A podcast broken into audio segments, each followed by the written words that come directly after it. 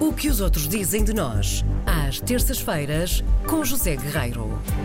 Ele está pronto a falar dos outros, de nós, de todos. Olá, José Guerreiro. Muito bom dia. Bom dia. Olá, bom dia.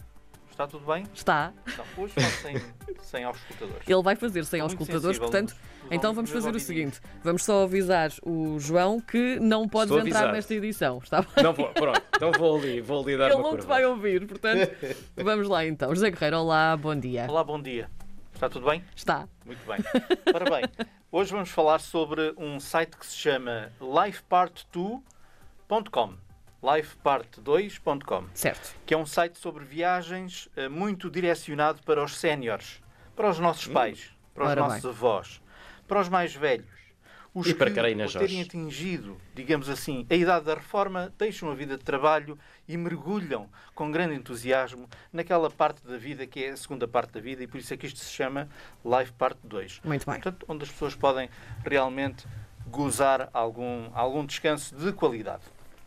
Ora, este site foi construído por dois cidadãos, o Jonathan e a Sara, que são dois eh, viajantes aposentados, também já relativamente velhinhos, não é? Eh, Independentes, eh, de diferentes eh, campos eh, do globo.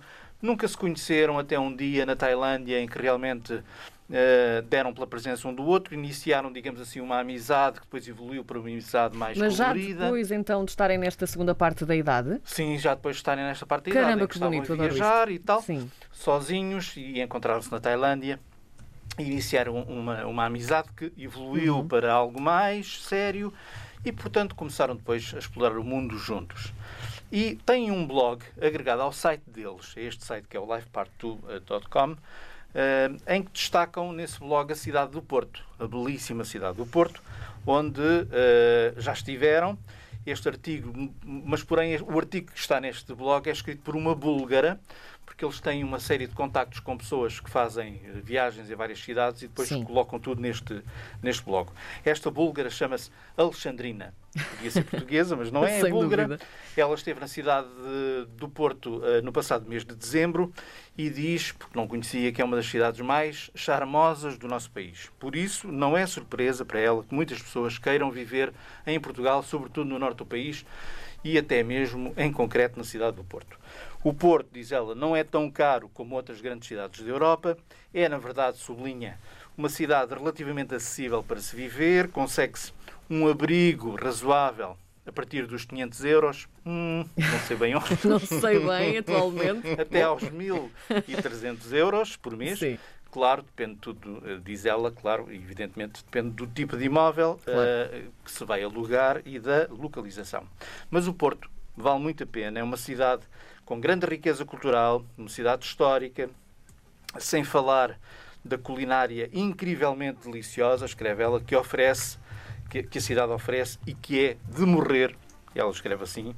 Portanto, comer fora. Já na- faleci várias vezes e já renasci depois de comer no Porto, é Pela verdade. sua fênix verdade, astronómica. verdade, também eu passei lá.